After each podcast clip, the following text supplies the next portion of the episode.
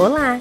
Bem-vindo para mais um podcast Entendendo a Conexão com Paulo Demestre e o Método Apogeu. Esse é um podcast sobre motivação e ele surgiu de uma conclusão que eu tive de que é possível você querer e você buscar e, e concretizar coisas. Eu fiquei preocupado se era uma questão muito particular minha, porque realmente eu tenho essa felicidade de poder colocar metas e cumprir metas. É uma grande alegria para mim isso, né? Então agora dentro das metas do método Apogeu eu me coloquei a meta de perder peso, tanto por uma atuação comercial que eu quero desenvolver mais forte ano que vem, mas também por uma questão de saúde. E hoje já fazem pouco mais de 60 dias dessa meta, eu já tenho 9 quilos menos, pouco mais de 9 quilos menos. Como toda meta, a gente quer sempre mais, né? Eu queria estar com mais de 10 perdidos. É, cheguei a perder um pouco mais do que esses 9 e pouco, mas depois é, oscilou e aumentou um pouquinho. Mas enfim, é, metas para mim são uma coisa que, que eu persigo e consigo.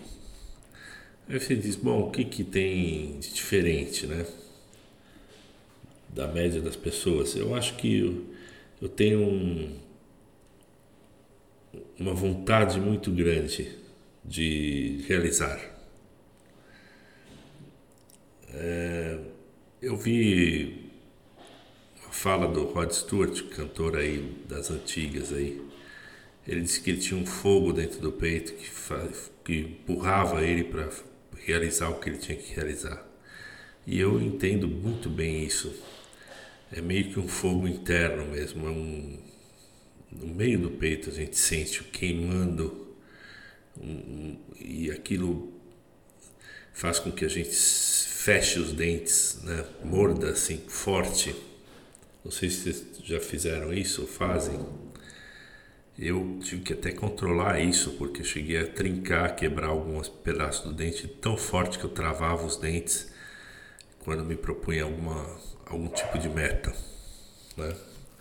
Assim, naquela hora que você percebe, nossa, estou vacilando, ou eu não sei se eu vou conseguir aquela dúvida e tal, eu sempre cerrei os dentes e, e fui para cima com com, com agressividade mesmo.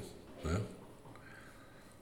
Então, eu acho que isso é uma característica a gente associa muito ao tipo muscular, ao muscular com visceral, ou muscular com cerebral também. Mas esse tipo de temperamento onde o conativo é mais elevado, acho que tem essa, essa questão. Esses, bom, eu que não tenho esse conativo elevado? Aí eu vejo uma questão de idealismo, por uma questão de daquilo que você valoriza na vida e você chega uma hora e, e conclui que você tem que colocar algum tipo de de ficha ou várias fichas naquilo que você valoriza e naquilo que você realmente dá quer ver é, existir na sua vida. Não quer somente quer ver existir no mundo, mas quer ver existir na sua vida. Então eu percebi pessoas que não têm essa energia agressiva, talvez não sinta esse fogo queimando dentro do peito e conseguiram e conseguem, né? Por uma questão de definição, é uma definição de vida. E devagar vão conseguindo. Estuda aqui alguma coisa aqui, estuda lá, procura desenvolver uma parceria, quando há possibilidade, procura investir em alguma coisa que acredita, investir financeiramente ou investir tempo né, e estudo, como eu já falei. Então, pode ser de uma forma mais lenta, eventualmente, é, ou é, através de, de, de outras formas de fazer, de outros recursos, outras maneiras de fazer, que não seja propriamente arregaçando as mangas e colocando se debruçando sobre, sobre os objetivos com disciplina, né? E consegue.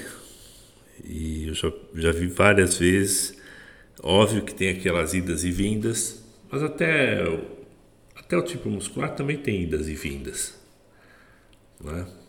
Eventualmente menos, dependendo do perfil, se eu, o meu perfil tem a questão muscular e a questão racional, e aí eu tenho vejo que tenho menos perda de orientação, eu, eu mantenho a linha.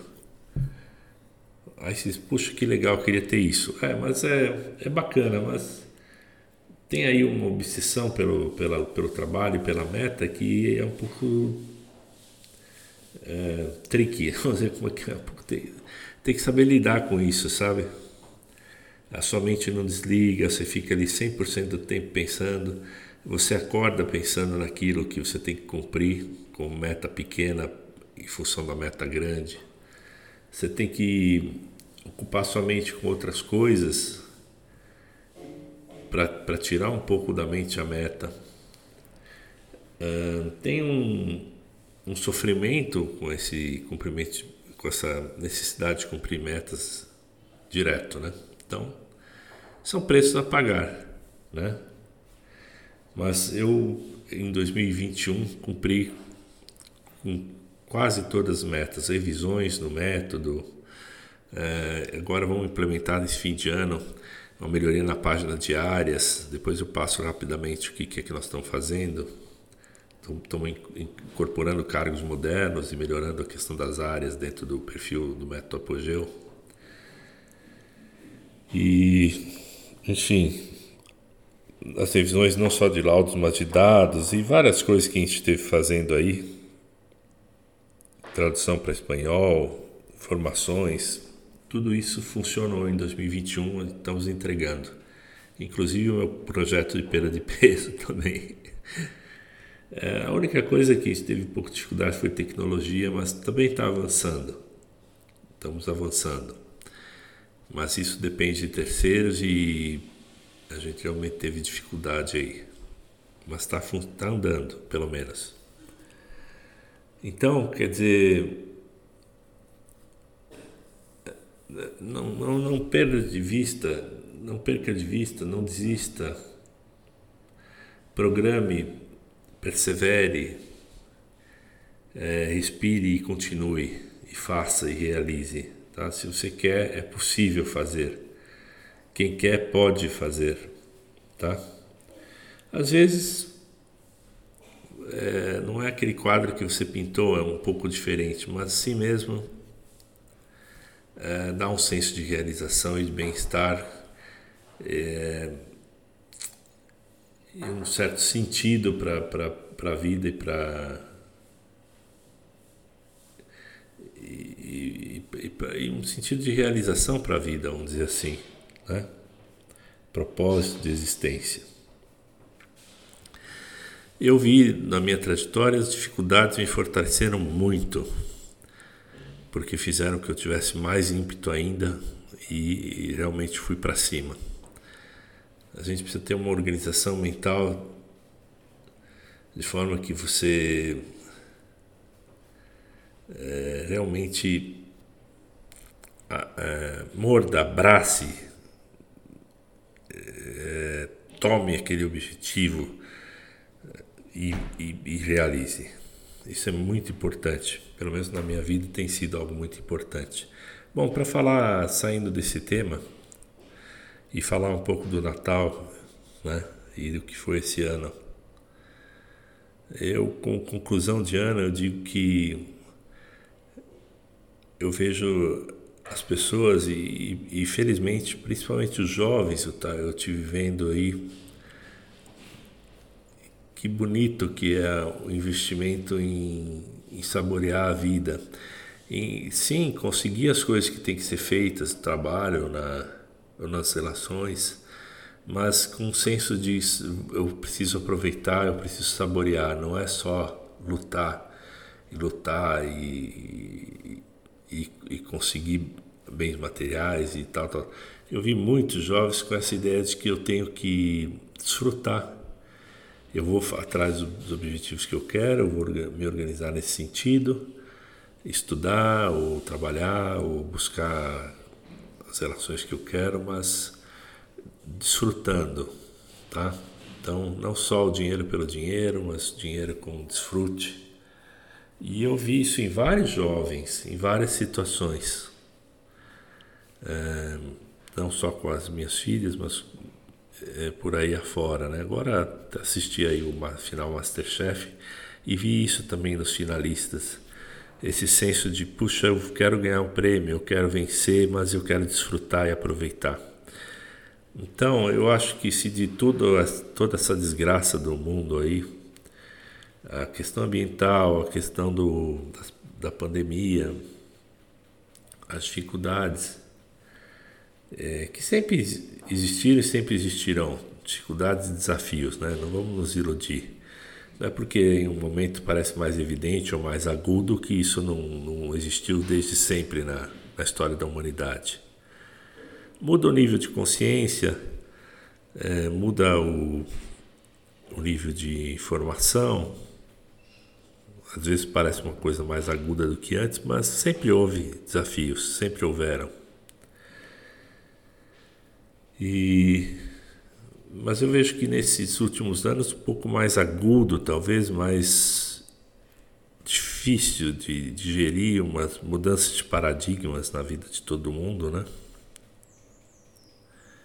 E mas uma coisa feliz é essa conclusão de que vale a pena lutar, trabalhar, lutar e que é necessário desfrutar.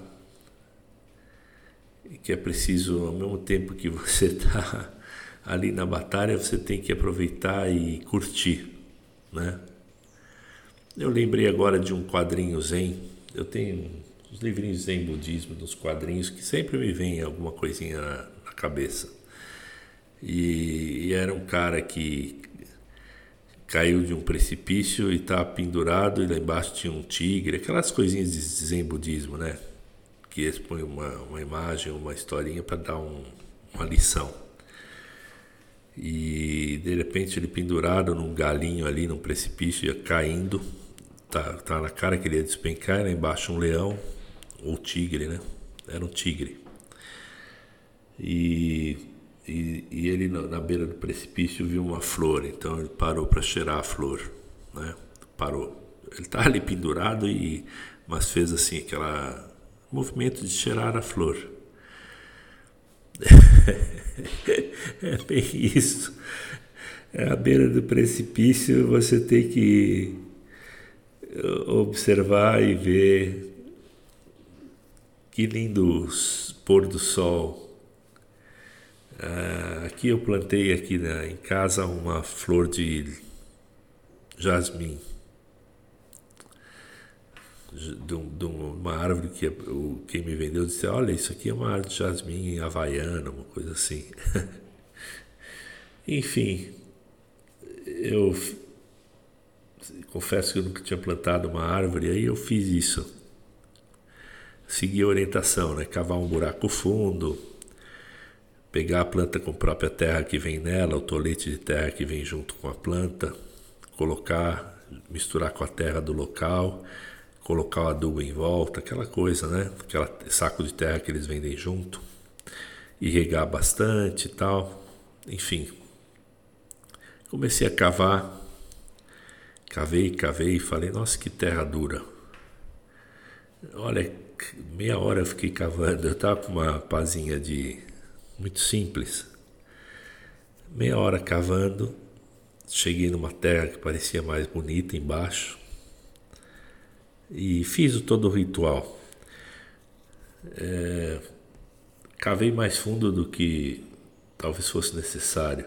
Aquele perfeccionismo, não, se eu cavar mais fundo, se eu fizer melhor, essa, tem mais chance dessa árvore crescer bonita e. Né? A gente não sabe, depende um pouco de, de várias coisas, né? da qualidade da planta, da terra, da situação climática, vamos dizer assim, se vai se adaptar ou não, é outros fatores, né? Mas aquele senso de, puxa, eu vou fazer o melhor e para que essa árvore cresça, né? Que não é uma árvore, é uma plantinha. Então, está aqui na minha janela do escritório e eu todo dia abro e vejo ela, é uma florzinha branca. Por enquanto tem florzinha, deve cair a flor e depois nascer de novo. E diz que chega a uns dois metros de altura. Então eu todo dia cumprimento, dou um bom dia para a árvore. Eu, aí eu pensei, puxa, como você está é, assim, esotérico que sei eu, dar bom dia para a planta, né? Aquele cara que não, não mata formiga, dá bom dia para a planta. E, e vou dizer, olha, me sinto acompanhado dessa árvore. É incrível, né? Mais uma vez é isso, onde você deposita o seu amor, você tem vida. Não é a vida da árvore, é a minha vida com a árvore, ou com a futura árvore, né? Então é isso, a vida é um desfrute de um, e, e uma ligação de amor. Então, que esse Natal seja isso para vocês, uma chance de amar, de desfrutar, de abraçar e, e realmente sentir a felicidade de, de, apesar de todas as situações que a gente tem que passar na vida e está passando, a gente ter a possibilidade de amar, de ter propósitos de nos motivar das mais diferentes maneiras e só quem está vivo que pode fazer isso. Então, estamos aqui vivos e fortes para um ano é, de muito amor e de muita vida aí. Um abraço a todos aí, até mais. Ótimo ano. E Feliz Natal, né?